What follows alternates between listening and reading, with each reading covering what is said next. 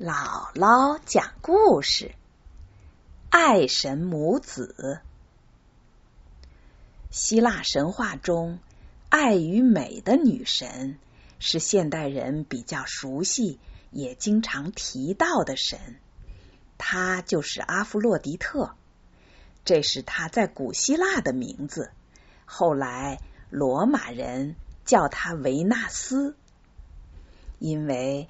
他是主管爱情和婚姻的神，所以渴望爱情的青年男女都希望得到他的祝福。据说阿弗洛狄特是从大海浪花的泡沫中出生的，他被海水送上一座海岛，在那里长成了一位美女。当他第一次。来到奥林匹斯山上的时候，所有的神都为她的美貌感到震惊，他们热烈的欢迎她。她很快就成为奥林匹斯山的主神。后来，这位最美丽的女神嫁给了相貌丑陋的将神赫淮斯托斯。她不满意自己的婚姻，于是。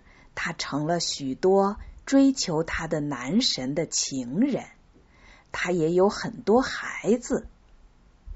阿弗洛狄特最有名的一个儿子叫厄洛斯，罗马人叫他丘比特，他是小爱神。在中国的神话传说中，主管人类婚姻的是月下老人。他把红线绳拴在男女青年的脚上，他们就有了姻缘。哪怕相隔千里，也会走到一起，结成夫妻。而在希腊神话中，爱情和婚姻是由阿弗洛狄特主管的，他安排所有人和神的姻缘，执行他的命令的。就是小爱神厄洛斯。厄洛斯是个长着一对翅膀的小男孩，他背着弓箭到处飞翔。他有一支金箭和一支银箭，无论是人还是神都无法抵抗他的魔力。被他的金箭射中，就会产生爱情。两个人同时被金箭射中，爱情甜蜜，婚姻幸福；而其中一个人如果被银箭射中，就会拒绝爱情，爱情就没有结果。平时，俄罗斯按照母亲的指示去执行射箭的任务，但他也是个调皮的孩子。经常会搞点恶作剧。有一次，太阳神阿波罗刚用弓箭射杀了一条巨蟒，正在得意洋洋，看到小爱神弯弓搭箭准备射箭，就说：“小家伙，弓箭这种打仗的武器，哪里是你们小孩子玩的？还是把它给我吧。”你可以用点火的办法点燃人们的爱情啊！俄罗斯不服气，他对阿波罗说：“虽然你的箭可以射中万物，可我的箭却能射中你。我要让你后悔刚才你说过的话。”说着，他飞身跳到高高的岩石上，将一支金箭射向了阿波罗。阿波罗连忙躲闪，可是箭却像长了眼睛似的，正好穿心而过。小爱神又马上抽出一支银箭，射中了河神的女儿达芙涅。这下可糟了，阿波罗深深的爱上了达芙涅，想尽办法追求她，要娶她为妻。但是达芙涅呢？却毫不动心。终于，当阿波罗拼命在身后追这位少女的时候，他一下子变成了一棵月桂树。阿波罗只好把月桂树作为自己的圣树。别说是阿波罗，小爱神的金剑，就连他的母亲都无法抵抗。这也有一个故事。有一天，爱神阿弗洛狄特和儿子厄洛斯一起玩耍，玩得很开心，一不留神。被儿子的金剑在胸脯上划了一下，渗出的鲜血染红了胸衣。他连忙包扎，一回头，却见儿子眨巴着眼睛，正偷着笑呢。他知道一定是儿子恶作剧，故意用魔剑扎了他一下，想让他也受一受爱情的折磨。那些天。他小心翼翼，尽量不见人。